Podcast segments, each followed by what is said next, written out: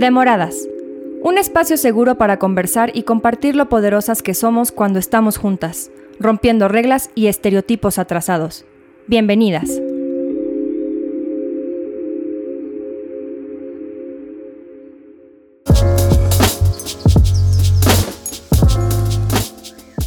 Bienvenidas y bienvenidos a todos y a todas a un episodio nuevo de Demoradas, pero nunca es tarde. Eh, a nombre de mi co-conductora, que hoy la vamos a extrañar, Susi Cueto, le damos la bienvenida a nuestra super invitada del día de hoy. Es Diana Murrieta, presidenta y fundadora de la Asociación Civil Nosotras para Ellas. Y bueno, hoy vamos a hablar un tema eh, muy importante eh, vamos a hablar de tema de acoso sexual. Bienvenida. Hola Flor, hola Susi, aunque no está Susi. pero, pero muchas gracias por la invitación. Estoy muy contenta de hablar de estos temas que se tienen que hablar en marzo, en abril, en mayo, en junio, en todo el año. O sea, se tiene que seguir hablando y la lucha tiene que permitirlo también y crear estos espacios. Entonces agradezco muchísimo. Y pues, a ver, vamos a comenzar porque el, el episodio se llama Yo sí te creo. Y creo que es una premisa muy importante para abordar temas de cualquier tipo de violencia sexual, ¿no? Yo digo, eh, la violencia sexual en sus diferentes manifestaciones y conductas eh, empieza siempre por un comentario que nos hace sentir incómodas, pero que como tú nos vas a contar ahorita de algunos casos o testimonios, que no nada más se quedan ahí, ¿no? Y que como toda la violencia en general, eh, siempre es progresiva, ¿no? O siempre va de menos a más, pero que aquí es cuando notamos la importancia que debe tener la prevención, porque entonces si atendemos esas primeras expresiones o esas primeras conductas, podríamos evitarnos todos estos escenarios, ¿no? Tan tan trágicos que tenemos. Y son trágicos, yo digo, porque no, no impactan en un solo momento a la vida de las víctimas, ¿no? Sino para, para siempre. ¿Sabes qué? O sea, es que justamente la otra vez lo estaba pensando y yo creo que lo difícil de la violencia sexual es que no sabes ni cómo medirla, o sea, no, no hay un parámetro. ¿Quién lo puede hacer? Cualquiera. ¿Cómo lo puede hacer? En cualquier lado. ¿En dónde? Cualquier momento. O sea, puede ser en todos lados, en todo momento, de cualquier persona. Y, hablar de prevención, yo creo que tenemos que prevenir para darnos cuenta cuando somos víctimas. Eh, yo no me gusta hablar como identificar las situaciones de riesgo porque ojalá no existieran ningunas y muchas veces no las existen, ¿no? Entonces, el, el siempre estar eh, sabiendo y conociendo qué es el consentimiento, porque llegamos a edades adultas donde empezamos a cuestionar relaciones sexuales pasadas si es que hubo no consentimiento. El, el, también romper ciertos dichos de maridos no pueden hacerte daño, novios no pueden hacerte daño. Los abusos sexuales infantiles vienen desde la familia y la premisa de la familia no daña creo que ya quedó muy rebasada. Entonces es muy difícil, yo creo que sí, sí hay que prevenirlo al hablarlo y al normalizarlo ¿no? Porque también creo que muchas personas no hablan por el miedo a es que a nadie más le ha pasado y cómo lo digo y, y a lo mejor no me van a creer yo creo que la revictimización social que hemos creado y todos estos estándares de que creemos que el violador tiene cierto estereotipo, ¿no? Una persona pobre en la calle, solito, enfermo, em, y la víctima, una mujer linda, atractiva. Hemos creado estándares y, hasta parece que es difícil que seamos, cuando las estadísticas te dicen que 7 de cada 10. Entonces, no es tan difícil serlo. El, el problema, y no, y no creo que también solo se hable en marzo, yo creo que el problema es que nos lo enseñaron a hablar a, pues a nosotras mismas, ¿no? Y, y el no decirlo, también los hombres, los hombres también pueden ser víctimas. Entonces, sí creo que tenemos que normalizar, que cuestionar, que revalorar y crear redes seguras, porque creo que hemos caído muchísimo también en haber sido cómplices de alguna agresión en algún momento de la vida. Y sobre todo también otra de las frases que, que tengo como muy, muy grabada y que también siempre digo cuando eh, cuando hablamos justamente del consentimiento, es que tenemos muy normalizada esta frase del que calla otorga. Y por ejemplo, creo que hoy en el consentimiento, pues ya no, ya no se vale esa, esta frase, ¿no? Y ahí es cuando creo que eh, que estamos en una sociedad que todo el tiempo justifica a los agresores. Claro, claro. O sea, desde estas frases creo que es donde vemos cómo eh, la, la, propia sociedad justifica a los agresores y a las víctimas pues las, de, las deja como en total, eh, en total desamparo y además las revictimizamos todo el tiempo, como ya decías, ¿no? Eh, otros mitos que hay respecto a la violencia sexual es, bueno, te pasa porque ibas sola. O solo sucede a las mujeres. Y hoy sabemos que no solamente es hacia las mujeres. O por la hora en la que ibas en la calle. O por cómo ibas. O con quién estabas. O porque tomaste. O, o sea, nunca cuestionamos por qué lo hizo. Así de fácil. Deja tú si estaba como estaba. ¿Por qué lo hizo? O sea, creo que vivimos en una sociedad donde se ha juzgado mucho a las mujeres. Y aquí sí como que referenció totalmente el estereotipo desde cómo te vistes, con quién vas. Es que, bueno, pero si tú tomaste, es que, ¿qué esperabas? Pues esperaba una cruda, así de fácil. O sea, esperaba la peor mañana de mi vida, pero nada que ver con esto. Eh, sí creo que se ha juzgado a las mujeres, se ha estereotipado, se nos ha creído que nuestro cuerpo puede ser tocado a manera de lo que un hombre sea. Y al parecer el alcohol, más allá de ser un acto reprochable en cualquier conducta sexual, ha sido una excusa para cualquiera, ¿no? Había alcohol de por medio. Bueno, pero son novios, ¿no? O sea, y, y, creo que todavía lo platico con mis amigas estos días y una me dijo algo súper duro de... Empecé a cuestionar cuando yo decía tuve relaciones sexuales rudas, a después darme cuenta que yo no las quería que no eran consentidas ni una decisión eh, libre, claro. sino bajo esa presión. Y una vez que ya sucede alguna situación de estas, desafortunadamente, volvemos a estos estereotipos, porque yo siempre digo, creemos ya cuando la víctima, bueno, tomó la valentía de, de levantar la voz, de denunciar, de hablar, entonces, como sociedad, también exigimos un modelo de, víctima, ¿no? Sí. La víctima perfecta, que denuncie en el tiempo y forma correcta. Al momento. Exacto, ¿no? Entonces, eh, a ver ahí si tú platícanos cómo desde la experiencia tuya y desde nosotras para ellas ha sido el proceso del acompañamiento a las víctimas que han sufrido algún tipo de violencia sexual. Yo siempre digo que, el proceso no es lineal, que no hay un 1, 2, 3, que no hay un ABC. Si hay un ABC de la denuncia, eso me queda claro, pero de un proceso de una víctima no existe, ¿no? Hay víctimas que se asumen víctimas el segundo uno. ¿No? Y que van al Ministerio Público y que hacen su denuncia y es totalmente válida. Creo que en tiempos tan machistas, donde ha sido tan normalizado, justo lo que hablamos, donde ha sido juzgado, ¿no? Y, y el ser víctima igual a ser vulnerable. ¿Y quién quiere ser vulnerable? Nadie, porque nos enseñaron que ser vulnerable es malo. ¿No? Y pareciera que la calidad de víctima la tienes toda la vida. Entonces ya no te la vas a quitar de ahí y pobre cosita fea. Sí, ahí la llevas y se te tatuó y ni modo, ¿no? Entonces hay algunas que no quieren asumirlo eh, por el propio rol social que marca todos, ¿no? Y todas. Em, hay otras porque es un ser querido y que el agresor sea un ser querido, tú no quieres que a él le pase eso, ¿no?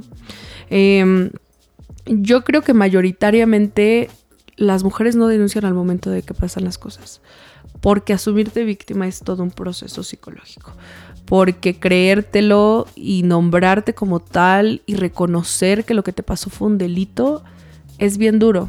Yo creo que de las partes más complicadas o de las que menos he disfrutado todo el proceso de nosotras para ellas es tener que aclarar cuál fue el delito que pasó. Porque también vivimos en una sociedad donde todo es abuso es que abusaron de ella, abusaron de ella, abusaron de ella. Y, si te cuentan los hechos, pues el abuso no es abuso y es violación. Y creo que darle el nombre que le corresponde es un peso que muchas y muchos no están dispuestos todavía a tomar, ¿no? Y que además como, eh, bueno, desde tu formación de abogada, te das cuenta que eh, para tratar estos temas, no nada más hay que voltear a ver lo que dice la ley, ¿no? Ya hablabas tú eh, que muchas veces tiene que ver otras disciplinas, que quieras o no, o sea, no, no eres experta en el tema, pero que sí te tienes que echar un clavado, ¿no? Por ejemplo, eh, al tema psicológico, porque definitivamente creo que la atención, una vez que las víctimas deciden hablar, debe ser integral. Sí. Mira, justo cuando empecé nosotras para ellas, yo dije lo legal, pues es que de aquí soy, ¿no? Después te das cuenta que una denuncia sin un proceso psicológico es un papel y ya. No va a llegar a más lejos porque no va a asumir el, costo no económico, moral y psicológico que conlleva. Eh, sí, o sea, a ver, yo he tenido que aprender un poquito de todo y sin leer nada, sino como experimentando, tristemente. Sí, la parte psicológica es muy dura. Yo lo que te puedo decir es que a veces llegan muy afectadas a pesar de los años. El estrés postraumático gana muchísimo. La culpa es muy difícil quitarla. El miedo es uno de los más grandes. Entonces, él también. Yo soy muy honesta. Y yo nunca digo va a ser un proceso fácil no va a ser un proceso fácil. O sea, lo que yo prometo es acompañarla toda esa parte y estar en todos los momentos que me necesite. Pero de ahí en fuera no puedo garantizar que va a ser rápido, expedito, fabuloso, justicia. Pues la verdad, en un país como este, tú empezaste diciendo, es un acto de valentía. Imagínate. O sea, qué tan mal estamos que es un acto de valentía denunciar. Sí. Y, entras en, en la parte de, ¿es un derecho o es una obligación? Porque la sociedad te hace creer que es una obligación, porque hay denuncias válidas y las denuncias válidas son las legales. Sí, fíjate que hace unos días eh, estaba yo dando una plática y se acercó, ya cuando terminó, se acerca eh, una señora y me dice, oye, pues sí está muy bien lo que nos dijiste y sí lo entendí perfecto, pero ¿y qué pasa si una denuncia es falsa? Eh, porque yo pienso en mis hijos, porque pienso en mi hermano y qué va a pasar porque si ella dice que la acosaron, que abusaron de ella, que, la violaron, lo que van, a quien van a juzgar, en principio, y ese era su argumento, es o a mi hermano o a mis hijos. Y mientras se demuestra que no es así, pues ellos van a ser eh, señalados socialmente, ¿no? Entonces, ¿qué pasa con este, con, como tú decías, eh, de, de las denuncias que muchas veces desde la sociedad nos damos ese, ese lujo o ese privilegio de decir cuáles son válidas y cuáles no son válidas. Yo fíjate que he tenido como todo un tema de deconstrucción al respecto, porque por un lado tengo el, el eje de soy abogada y tengo que remitirme a los hechos y tengo que revisarlo. Y por otro soy feminista, ¿no? Yo creo que el yo te creo nace desde una lucha social, de ser escuchadas, ¿no? De un inicio yo siempre digo, créele a la víctima créele a la víctima. O sea, sí soy consciente y tampoco soy ciega al saber que muchas veces las denuncias son utilizadas para un mecanismo muchísimo más malvado que, una sentencia, ¿no? Entonces, claramente sé que podría pasar eh, que haya denuncias como se catalogan falsas. Yo creo que hay una deuda, y me voy a escuchar muy, muy política, hay una deuda histórica con las víctimas que nos, que nos hace hacerles creer primero a ellas. Si los hechos se van desarrollando, si las pruebas se van desarrollando y resulta que no, totalmente reprochable porque invalida un movimiento tan grande y una lucha tan grande de muchísimas mujeres y hombres, ¿no? Pero para mí siempre es un creerle a la víctima. El validar denuncias por lo legal pues siendo honesta, yo puedo meter una denuncia hoy de cualquier cosa y, no valida nada. Entonces, creo que está, tenemos muy sobrevalorado lo legal.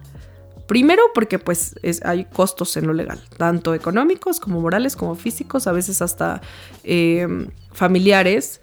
Y segundo porque yo creo que es muy difícil meter una denuncia en México, porque entrar a una fiscalía es muy revictimizante. Entonces, entiendo por qué se dice es un acto de valentía. Claro que es un acto de valentía. O sea, te lo digo de corazón, yo siendo abogada, la primera vez que entré a fiscalía me deprimí. o sea... Y aquí eh, quisiera yo hacerte una pregunta. Desde tu experiencia, con, los casos que has llevado, eh, ¿qué tanto funciona o qué tanto eh, tiene sentido, por ejemplo, al menos en la Ciudad de México, el hecho de que existan abogadas para las mujeres. O sea, realmente sí, sí hay un, cambio cuando, digamos, una víctima llega ante una abogada que ante un abogado. Yo creo que, y algo que he notado y lo he platicado, las mujeres no creen en los abogados. Esa es la primera. La segunda, no creen en los despachos. Y la última y la más triste es que tampoco creen en la justicia, porque se les ha fallado. Em, no voy a hablar de casos particulares, pero sí te puedo decir que los despachos siguen, y a ver, es un gremio muy machista, es un gremio muy misógino. Y si bien no hay leyes que diferencien hombres de mujeres a un sentido discriminatorio, la práctica nos ha dicho que sí hay un sesgo en mujeres, ¿no? Entonces, sí he visto, primero, que en delitos sexuales hay muchos hombres litigando, pero sí he visto como que olvidan carpetas. Y te lo digo porque a mí muchas veces, muchas veces me llegan casos que ya fueron tratados por un despacho. Y es como, bueno, ya nada más te falta ahora sí que la patadita, ya esto era enlazar estos dos puntos. Em, sí también creo que no muchos están dispuestos a lidiarlo, las víctimas no lo creen y la perspectiva de género en el derecho es vital para estos casos, ¿no? Yo creo que un hombre claramente puede aprender lo que es perspectiva de género a nivel de conciencia, pero nunca lo va a vivir. Entonces, creo que ahí es nuestro rol de las mujeres abogadas que estamos haciendo esto, ¿no? El, el comprender que, y, yo doy el ejemplo siempre, ¿no? Una mujer te dice, y yo te platico, Flor, mira, venía ahorita en la calle y pasó un hombre y se me quedó viendo. Y tú vas a saber de qué mirada estoy hablando y por qué me incomodó, porque tú la has vivido. Si yo se lo digo a cualquier hombre, me va a decir, bueno, ¿y luego? No como que luego, pues me vio. Ay, es una mirada. Y dices, bueno, eso es acoso. O sea, como que vamos otra vez a normalizar y a, y a, verbalizar lo que son las cosas. Entonces, la perspectiva de género va más allá de si puedes o no puedes entender un concepto. Va desde que sabes que hay un estereotipo, que sabes que hay un sesgo, que sabes que ha existido una desigualdad social porque tú la has vivido. Entonces, yo creo que por ahí se, se favorecen los casos y yo sí creo que las mujeres y las abogadas mujeres hacen que, la violencia de género a materia legal, que es a lo que yo puedo decirte, mejore y tenga más probabilidades de éxito esos casos que por años fueron olvidados. ¿Y cómo nacen nosotras para ellas? Híjole. Este, yo creo que eh, justo hoy lo verbalicé en una columna. Yo siempre decía que nació de la parte de yo querer una cuenta de Instagram y de consejos legales. En octubre de 2020 yo trabajaba en la Suprema Corte, en la Dirección General de Derechos Humanos. Yo de verdad feliz de la vida, mi trabajo ideal, yo dije de aquí soy, me voy para ministra, se acabó todo, jubílense. Este, lo que todo egresado quiere. Todo, ¿no? Yo feliz, o sea, es que feliz. Em, y después empecé a darme cuenta con las sentencias y yo estaba enfocada en derechos humanos, en los protocolos de actuación. Em, y yo decía, estoy viendo material súper padre que yo sé que gente no está, como que no tiene el acceso. Y muchas veces hasta abogados y abogadas, yo platicaba con mis amigos y les decía, ¿sabía que existen esto? Ah, no manches. Entonces yo decía, voy a hacer una cuenta de Instagram porque se me van a olvidar estos datos. Entonces yo quiero que haya gente que vea estos datos. Y la creo en octubre. Y de ahí dije, voy a empezar a dar asesorías. Y empecé a dar asesorías y después me llegó el primer mensaje de, oye, yo quiero ser voluntaria. Y yo, ¿voluntaria de qué? no, voluntaria, quiero dar asesorías yo también. Y yo, ¿asesoría? ¿Tú? ¿Conmigo? Sí. Ah, ok, ok. Y empezó, o sea, pon tú que en marzo de 2021 ya eran 24 voluntarias. Y en marzo, pues fue un boom, ¿no? Eh, todos, o sea, bueno, llevo dos marzos y son los meses más pesados de la existencia. Entonces empezamos a tomar asesorías y después fue como, bueno, pero ¿cómo llevan mi caso? Y yo, no, ¿cómo llevar su caso, señora? ¿Cómo se le ocurre? Em, y yo tuve mucho síndrome del impostor. ¿no? Entonces yo era como, no, ¿cómo crees? Es que estas son vidas, o sea, es cambiar una vida, es, es dar certeza. No, yo, yo estoy bien en mi escritorio, viendo los protocolos. Me queda la Entonces, como que esa fue la parte técnica eh, cronológica, ¿no? ¿De dónde sale nosotras para ellas realmente yo creo que es de una Diana muy vulnerable, o sea, de una Diana que dudó mucho estudiar derecho. Yo tuve una infancia pues normal. A los 14 años fallece mi papá y mi papá tuvo una familia antes que nosotros. Mis, mis medios hermanos me llevan 20 años. Y pues te imaginarás como toda familia patriarcal, donde no hay un testamento, pues todo lo que se originó a raíz de eso. Entonces, eh, pues yo crecí en juzgados, eh, mi mamá lloró muchísimo, digo, no es para menos, ¿no? Quedó como mamá soltera y el sostener a mi papá. Imagínate el miedo de tienes una niña en secundaria. ¿qué vas a hacer? Entonces, yo viví muchas revictimizaciones con mi mamá cuando era niña y empecé a reconocer, si bien no sabía que eso era revictimización, pues empecé a darme cuenta que el mundo del derecho era muy cruel y muy feo. Entonces cuando llega el momento de la universidad, yo dije, yo quiero ser ingeniera industrial. Entonces, ¿cómo? Y yo, ingeniera industrial, dije, es que aquí, ¿qué, es lo peor que puede pasar? Descompongo una máquina, listo, se acabó, o sea, bye. Pero voy a em, aprender. Pero voy a aprender. Y entonces, haz de cuenta que yo em, empiezo, no empiezo, son propedéuticos en el TEC. Yo quería estudiar, pues, ingeniería es el TEC, ¿estás de acuerdo? O sea, yo decía ingeniera. Y al lado de mi salón de propedéuticos todavía estaba en prepa, te dan dos semanas para hacer tu examen. Entonces yo iba al baño y estaba la sala de prácticas judiciales, la sala oral. Y yo me quedaba y veía, y yo, mm, mm, mm, y se pasaba, y regresaba y... Un día me encuentra Paulo, que era el director de carrera, y me dice, ¿tú estudias aquí? Y yo, no, vengo a mis propedéuticos. Y es que tú vienes cada martes a la sala. Y yo, sí, pues nada más a ver, pásale, pásale. Y yo, no, es que tengo propedéuticos. Y niña, te veo media hora estar parada aquí, o sea, ya pásale. Y yo, bueno, y le pasé, ¿no? Y era una clase de juicios orales cuando apenas empezaban a implementar y era nuevísimo y la sala era nueva y todo. Entonces yo me quedé y decía, wow, es que yo no, o sea, el abogado que llevó a mi mamá, pues no, nunca nos llevó y nos decía que nos calláramos y me sentaba bien en una silla y a mí una vez me pidió que llorara, o sea, eh, y después se acaba la clase, o sea, de esa media hora me quedé las tres horas que duró la clase, ¿no? Y me dice, ¿por qué? ¿Qué vas a estudiar? Y yo, ingeniero industrial. y me dice, ¿pero por qué no derecho? Y yo no, porque es que yo no, yo no sé, o sea, yo no quiero que la gente, ¿sabes? O sea, yo no quiero pensar que voy a hacer sufrir a alguien. No, yo creo que si te gusta. Y yo me abrí como me acabo de abrir, pero llorando, ¿no? Así echado. No, yo creo que tienes que hacerlo. Yo creo que tienes que hacerlo. Yo creo que vas a tener una experiencia en familiar espectacular y vas a ayudar a muchísimas mujeres. Y yo, ah, pues sí, ¿verdad? platiqué con mi mamá otra vez desde el miedo, ¿no? De yo no quiero que nadie sufra por mí, yo no quiero que nadie se vaya a la cárcel por mí, o sea, como que tenía mucho miedo. Pero dije, ¿sabes qué? No, no voy a hacer, no entiendo física. Para acabar pronto reprobé mi remedial de física y dije, voy a estudiar derecho, le voy a dar una oportunidad, primer semestre y me voy a meter a trabajar para ver si esto es lo mío y si esto es lo que quiero, ¿no? Porque le aborrecía el derecho. Entonces te digo, nace de una Diana de 14 años que sufrió mucho, que creció en juzgados y que me acuerdo que en la carrera habían muchos amigos que decían, mi papá es abogado y yo crecí en juzgados. Muy felices, ¿no? Y yo es que los juzgados no es un lugar para niños. Es que no, no romantices, no romantices eso. Qué triste tu vida si creciste en juzgados y en fiscalías, qué horror. Eh, entonces nace desde una Diana que sufrió mucho por abogados, que la pasó mal, que juzgaron a mi mamá por no estar casada, por ejemplo.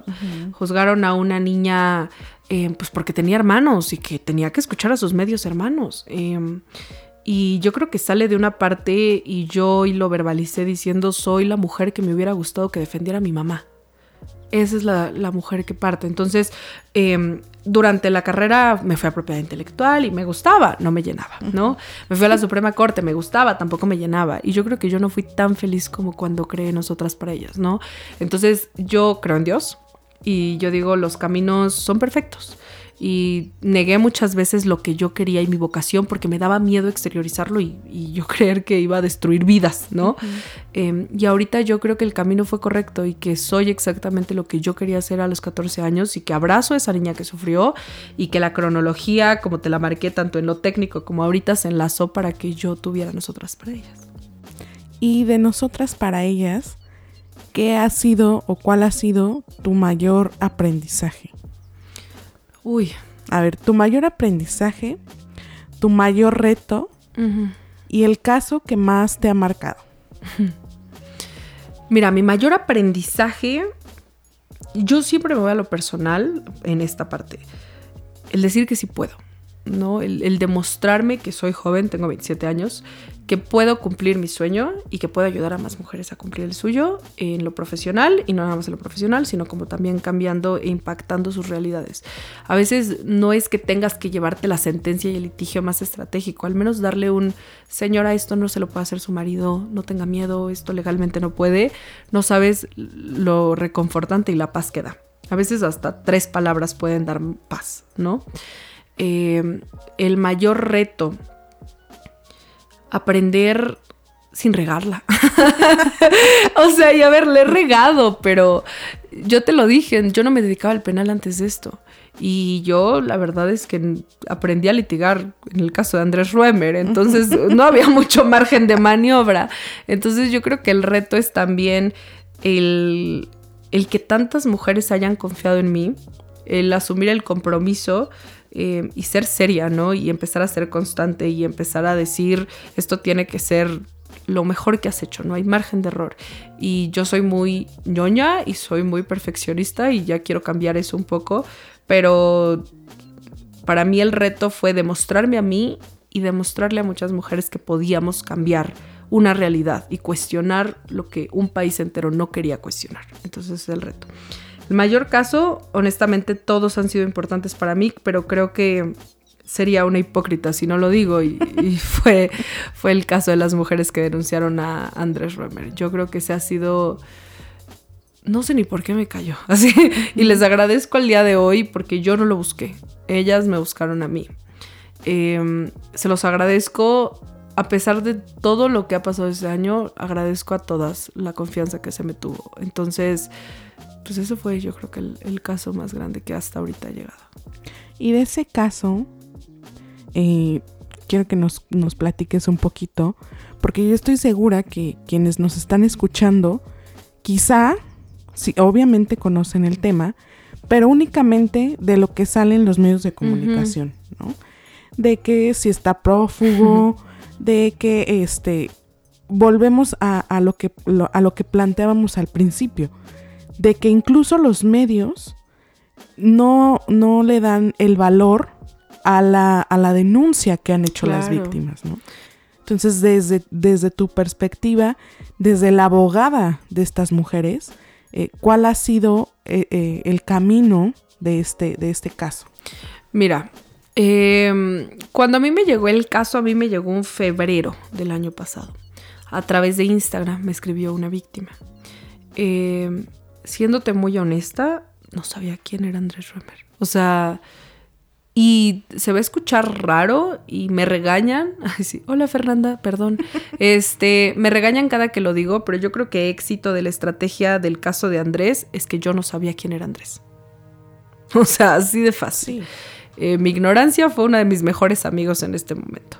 Que no fuiste con un con ningún tipo de prejuicio a, a atender un caso. No, no, y yo no sabía qué tan grande era. Esa es otra realidad. Em, varias personas me han dicho, es que ¿cómo te tocó un caso tan grande? Pues yo no lo vi tan grande, ¿no? que, ahora te lo digo, para mí es el Me Too más grande en mujeres y para mí es uno de los casos más paradigmáticos en violencia de género. Me llegó a través de una víctima. Em, los primeros Zooms, pues yo te lo decía, era una cuenta de Instagram, no era una asociación civil en ese momento. Entonces para mí era contenerlas, acompañarlas y referenciarlas a un buen despacho. Es que ese era el propósito. Yo no quería tomar el caso. Y es más, eh, y lo digo con mucha humildad, tres meses yo no quise tomar este caso. O sea, lo negué. Em, porque yo creía que había más personas capaces em, para mejor poder, que mejor que yo. Sí. Entonces empezamos a tener Zooms. Em, te voy a hablar desde como abogada y hasta lo personal, porque creo que también es válido decirlo para mí era muy choqueante el empezar a darme cuenta que, por ejemplo, primer Zoom, 3, ¿no? Segundo Zoom, 7. Eh, tercer Zoom, 9. Eh, y así llegó hasta que las pantallas del Zoom, pues eran más de las que quisieras contar, ¿no? Eh, sale la primera denuncia pública, sale a medios y sale un video de Andrés diciendo, ¿cómo creen? Ahí les van los audios de una conversación un día antes en el cual revictimiza a Itzel y básicamente la hace quedar como una mentirosa. Y de ahí salen más víctimas. Y entre ellas se acuerparon de una manera que a la fecha se me pone la piel chinita a decir, no, cabrón. O sea, no la vas a hacer quedar como una mentirosa, porque a mí también me lo hiciste y hasta aquí se acabó. Entonces empiezan a salir. Lo triste es que tuvieron que salir más de 60 para entrecomillar un nombre, porque volvemos a lo mismo, la primera no es válida. Entonces tienes que sacar un, un, golpe masivo para que de verdad sea más costoso defenderlo. Para que tenga valor. Había columnas de amigos de él, no hombre, yo jamás pongo una mano en el asador en este momento. Si el señor, yo lo he visto ser coqueto, pero hasta ahí. No, bueno, o sea, sí. está bien. Em, entonces fue una catarsis colectiva. Fue em, el conocerse a través de sus historias fue muy choqueante el, al principio eran, es que yo no me acuerdo tanto porque pasó hace muchos años, yo no me acuerdo, yo no me acuerdo bien cómo llegué. Y entonces empezaba una a contar. Yo me acuerdo que llegué a su casa y me acuerdo haber visto unos calcetines de rombos. Y Flor, o sea, te lo digo, era como, yo también vi los calcetines, yo también, yo también, yo también. Entre ellas empezaron a reconocer su historia porque el patrón era muy marcado. ¿Sabes? En medios se ha dicho mucho el, el patrón, el modus. Yo creo y, espero que haya la oportunidad en algún futuro de hablarlo completo, porque en medios no está completo. Em, pero será cuando ellas lo quieran dar. Total y completamente eso es decisión de ellas. Em, se empezaron a reconocer y empezamos a hacer una estrategia sin saber, porque ¿quién te educa en esto? O sea, ¿y quién te dice? ¿Y en qué libro está? En ninguno. Entonces empezamos a decir, hay que desarticularlo primero antes de, o sea, antes de cualquier sentencia hay que empezar a ver, tiene poder político, tiene poder económico, tiene un poder social, hay que ver mediático, era una persona con mucha voz. Entonces hay que ver cómo primero, y, yo sí lo digo, esto es justamente a lo que se resume el litigio, el litigio estratégico. No solo guíate por lo legal, porque lo legal puede llegar muy lejos, lo que tú quieras, pero ve los otros factores que hacen que intercedan en lo legal. Entonces empezamos a ver. Mm, y así, así fue. Es que a mí me enoja, yo soy del ITAM y a mí me enoja que tiene un premio en el ITAM que solo se lo dan a ciertas personas. Bueno, pues empecemos las denuncias y empecemos a mandar cartas al ITAM de, oye, hola, ¿cómo estás? Oye, fíjate que este tema, ¿no? O sea, ¿qué vamos a hacer al respecto? Entonces de ahí empezamos, UNESCO se fue, WIF se fue, ITAM se fue, eh, y empezamos Ciudad de las Ideas cancelada un año, que ahorita ya Festival de las Ideas, ¿no? Bueno, sin comentarios. Eh, el punto es que empezamos así, y, y antes de la orden de aprehensión ya teníamos información que Andrés se había ido. Cuando se nos fue, yo te puedo decir que fue un momento frustrante en mi vida. Yo creo que una frustración que al día de hoy no recuerdo. Eh, no sabía por qué. O sea, como que yo decía, pero si íbamos muy bien, ¿por qué se va? y, hasta ese momento yo decía, castigo igual a cárcel. Todavía tenía el punitivismo al tope, ¿no? Em, después, a la par, empezamos a buscar muchos despachos. No, ¿qué tal, qué tal, qué tal? Íbamos con todos. Y es que una serie de revictimizaciones que no te puedo ni empezar a contar.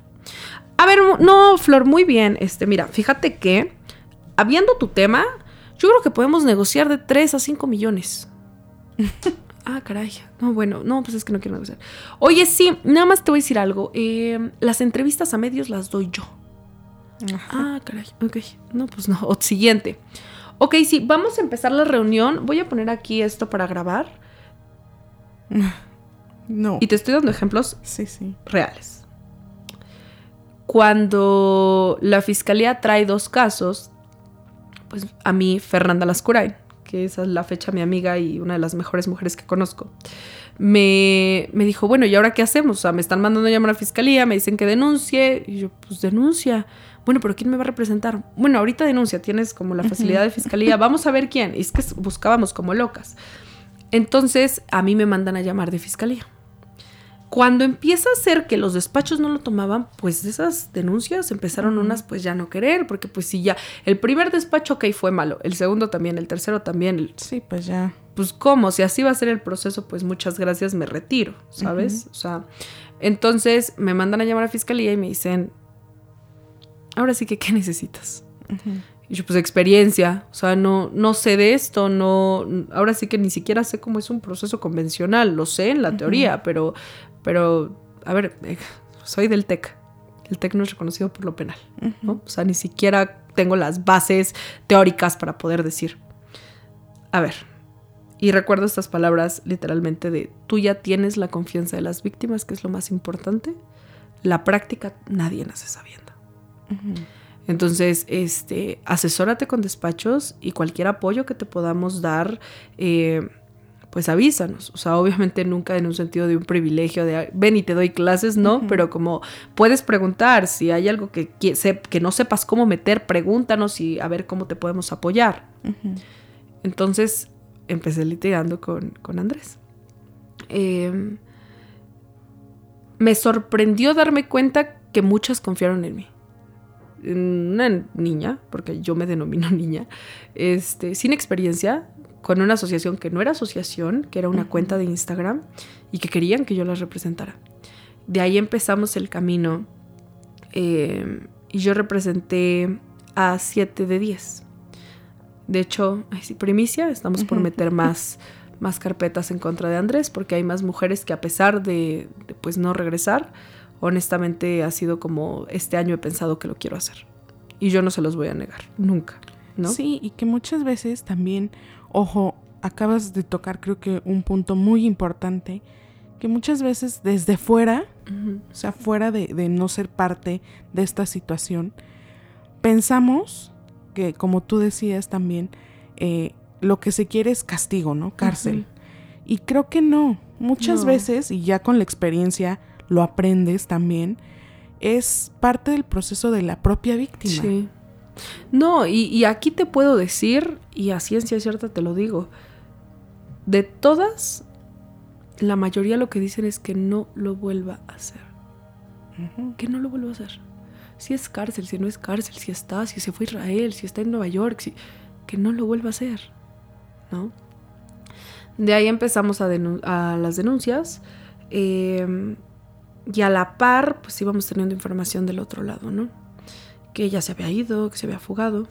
Cuando, además de nosotras para ellas, el Instituto Mexicano de Derechos Humanos y Democracia lleva otras carpetas. Entonces, ellas lograron la primer orden de aprehensión y después fuimos nosotras. Eh, cuando ya tenemos las órdenes de aprehensión y nos dicen en fiscalía, ya se fue Israel y no hay tratado, pues ahora sí que ya se les acabó, ¿no? Y yo, Flor, volvemos a lo mismo. Mi ignorancia es mi mejor amiga. y yo dije, bueno, pero algo se tiene que poder hacer, ¿no? No, Diana, es que ya es tratado. No, pues entonces, ¿pero qué hago? No, Diana, pues ya no depende de ti, o sea, ya es relaciones exteriores. Pues carta pública, Marcelo. Hola, necesito una reunión porque pues, quiero hablarlo. Va hoy a la reunión con Marcelo y me dice, a ver, tienes todo el apoyo de Cancillería, lo vamos a hacer, lo vamos a gestionar, pero sí necesito que sepas que no hay tratado. Que si bien se puede argumentar bajo otros principios, no es ipso facto como normalmente podría hacerlo. Y volvemos otra vez a la frustración de, híjole, ¿y ahora qué? ¿No? Entonces al día de hoy seguimos en el trámite de la extradición, o sea, esperándola. Yo, hay gente que dice, y, y cuando salgo a foros o platico con gente, me dicen, bueno, pero es que ese caso está muerto, ¿no? O sea, ya acabó. Y, o por ejemplo, periodistas que dicen, bueno, pero ya lo lograron, le acabaron la vida, como si fue- Ujú. hubiera sido nuestro propósito, Sí. no acabarle la vida. Eh, yo lo que te digo es, yo nunca voy a decir que ese caso está muerto, porque para mí Andrés tiene una deuda pendiente con muchísimas mujeres eh, en este país. Tengo 27 años, lo voy a esperar, o sea, se escucha hasta inocente de mi parte decirlo, pero yo quiero creer que va a llegar el día en que la justicia de las víctimas esté arriba por de cualquier tratado y de cualquier situación religiosa y de cualquier encubrimiento político.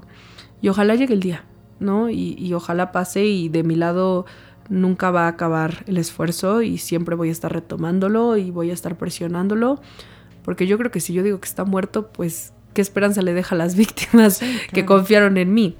Yo sigo creyendo que, que estamos haciendo los esfuerzos, que estoy adentrada en mi realidad, que sé que esto no depende de mí, que esto es una cuestión de un conflicto internacional y pues que no es tan fácil. Entonces, pues claramente, claramente estoy en el entendido, pero al mismo tiempo, pues esto es de persistir. Y acabas también de, de mencionar la, el tema de, de persistir, ¿no? De persistir y resistir.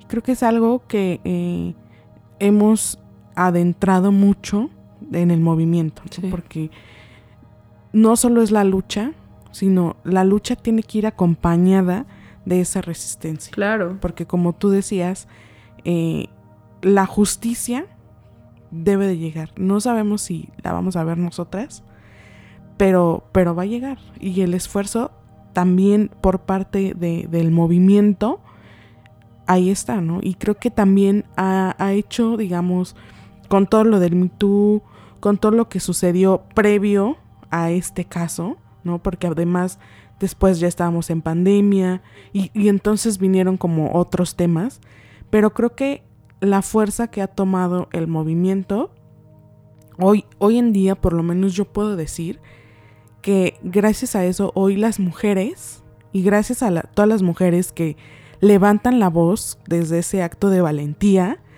eh, muchas están saliendo también a decir, yo también, ¿no? Y aquí también es donde toma importancia el tema que hoy estamos tratando, ¿no? El yo sí te creo. Claro, claro o sea, yo, yo total, totalmente comparto la idea de cuando tú verbalizas y abres tu vivencia, es difícil que alguien más no haya vivido algo similar, ¿no? Entonces, el, el yo sí te creo es importante. El Me Too es un espacio conquistado por mujeres que se nos invisibilizó y que queríamos alguna manera de hacerlo.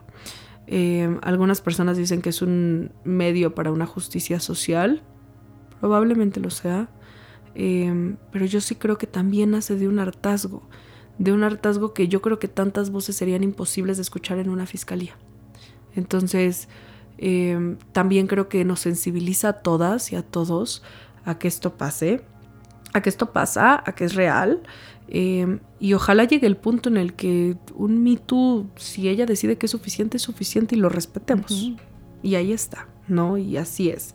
Entonces, sí, el Yo Te Creo creo que ha ayudado muchísimo y ha evolucionado y el Me Too creó un caso como Andrés y Andrés a su vez genera ciertos eh, parámetros de empezar a cuestionar la intocabilidad de muchas personas. Y eso es algo que ayuda. Y que fortaleció también las redes de apoyo. Claro, claro. Yo, yo creo que el, el, este caso en específico, a mí lo que más me enseñó fue que el agrupamiento es el arma más poderosa y que las mujeres unidas la logramos y lo tiramos, o sea, literalmente lo tiramos a un hombre que nadie quería tocar, a un hombre que se protegió en todas las esferas que pisó. 60 mujeres pudieron acorralarlo en un país y que hoy no pueda ni usar su nombre. Así de fácil fue. Entonces, claro que em, sigo respondiendo ante las peticiones de víctimas de lo quiero en la cárcel.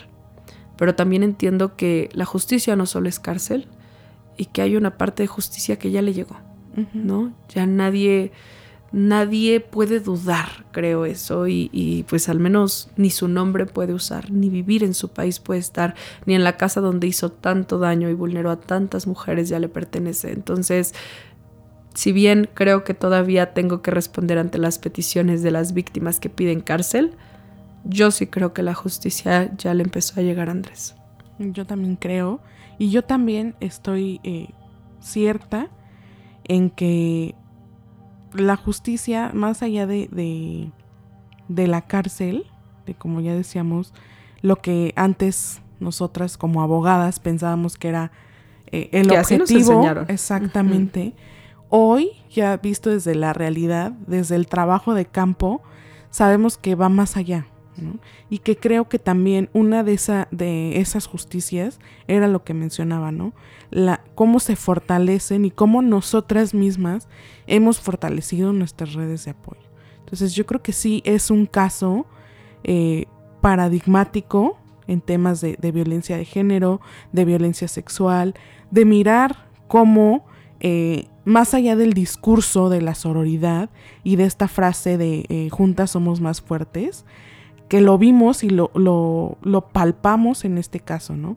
Y que, como tú ya decías, ver que un hombre que parecía eh, lejano, intocable, este, súper respetado, que su palabra valía diez veces más que la de cualquier mujer, pues hoy eh, no pueda estar en este país, no pueda, como tú ya decías, usar ni su nombre y que, pues, perdón, pero la paz hoy creo que no la conoce en su vida, ¿no? Yo creo que no. Entonces creo que, sí es un caso muy importante eh, y del cual creo que muchas mujeres en muchos otros eh, temas y situaciones han tomado ese, ese valor y esa fuerza para levantar la voz también. Y bueno, ahora vamos a pasar a una de nuestras secciones en este en este episodio, que son preguntas rápidas. Ok. Yo te voy a decir una palabra y tú lo primero que se te venga a la mente Ay, lo Dios. vas a decir. Puede ser una palabra, una frase, lo que se te venga a la mente. Soy pésima para esto. y yo, bueno. Son, son pocas, no te preocupes. A ver, la primera es ley, Justicia. feminismo, Sororidad. hermandad, Mis amigas. mujeres, Mi refugio. Compromiso, Nosotras para ellas. ética, Nosotras para ellas. sobreviviente, Fernanda. valentía, Las víctimas. voz Feminismo. y nosotras para ellas. Mi motivación de vida. Ay, ¿qué tal, eh? Creo que... Y ay, yo, no, Sí. no, no soy tan buena, este, porque cada que me decías algo yo quería decir a una mujer. Y dije, no, me van a matar, no puedo. Sí empieza a decir aquí nombres, Sí, pero creo que eh, este, este pequeño ejercicio saca como... eh, a veces cuando queremos decir algo, siempre pensamos mucho sí, lo que vamos a decir, ¿no? sí. Y creo que siempre lo que se te viene a la mente, lo primero que se te viene a la mente es la intuición. Sí, no, y ahorita me, o sea, ya llevo días que una amiga me dijo, ¿estás enamorada de nosotras para ellas? Y yo, sí, la verdad es que sí, no lo había meditado como enamoramiento, pero creo que sí. Y ahorita que lo escuché dije, sí, o sea, cada cosa que te quería decir es nosotras para ellas. Y yo, no cambia. Sí. Bueno, y ahora, para, eh, para ir a la recta final de- del episodio, tenemos nuestra última sección que se llama Acá entre nos.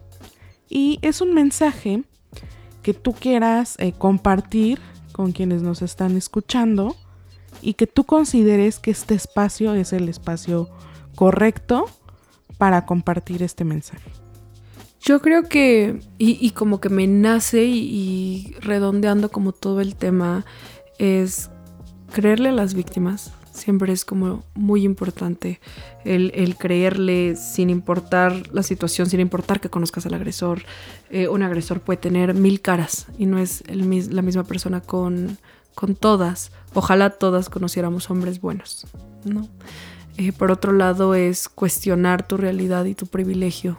Em, creo que todas tenemos, ahorita el tener esto es, es un privilegio, el tener una voz que se escucha. Entonces el, el cuestionarlo y, y el también empatizar con las que no. Tener voces para aquellas que no, reconocer eh, cuando estamos siendo parte del pacto patriarcal y evitar esas, esas, ese tipo de conductas. Y por último, salir del closet del feminismo, porque todo parece que el feminismo es malísimo y las feminazis y estas cosas tan horribles que nos han puesto. Y, y yo creo que desde que partes de la igualdad eres feminista. Entonces, Exacto. créetela, cuestiónalo, ayúdala. No crees organizaciones, no crees podcast. Con que cambies una realidad creo que es más que suficiente. Y también si quieres crear un podcast, bienvenido. pero, pero empieza a cambiar tu realidad y créetela. Porque creo que si todos esperáramos a ser la más feminista de la historia, pues no estaríamos tú ni yo aquí. Estaríamos leyendo, echándonos un diplomado, si es que existe, que seguro ya para cómo vamos existe. Eh, pero no hay que pasar de todo lo teórico a la acción. Yo creo que iba a decir un súper mal chiste, pero el mundo es de las aventadas. Entonces, el hacerlo y, y a lo mejor en el camino encuentras tu sueño y tu vocación. Y que la vida te, muchas veces, y así es como también a mí me ha pasado en este camino, la vida te va llevando. Sí. Eh, hoy a lo mejor eres algo que, que no pensaste que podía ser, pero que llegando descubres que es tu vocación, ¿no? Sí. Entonces yo creo que también eh, quizá uno de, de estos mensajes que podríamos dejar el día de hoy, además de, de creerle a las víctimas, es escucharte más a ti también. Claro. ¿no? No dudar de ti, Exacto. porque también se nos ha enseñado que no eres suficiente y no vales tanto. Y hay cosas que no te permiten a ti. Entonces, claro, creo que sí. O sea, el escúchate, valídate. ¿no? Y, y trabaja en ti. Así es, pues muchas gracias. Eh, ¿Dónde pueden encontrar todo el contenido de eh, Nosotras para Ellas? Sí.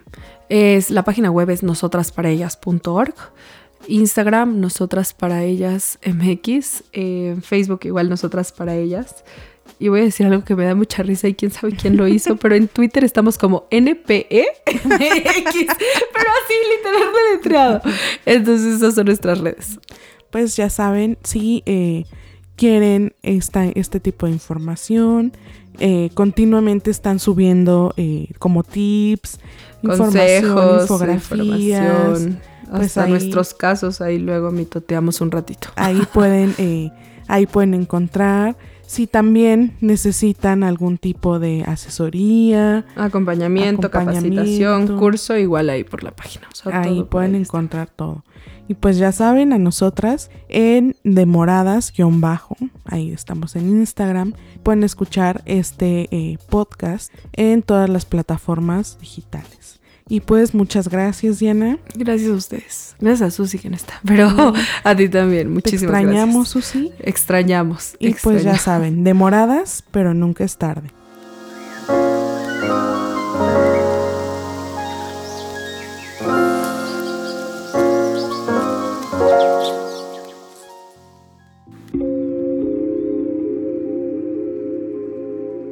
Demoradas, porque nunca es tarde para saber que juntas somos más fuertes. Nos escuchamos la próxima semana.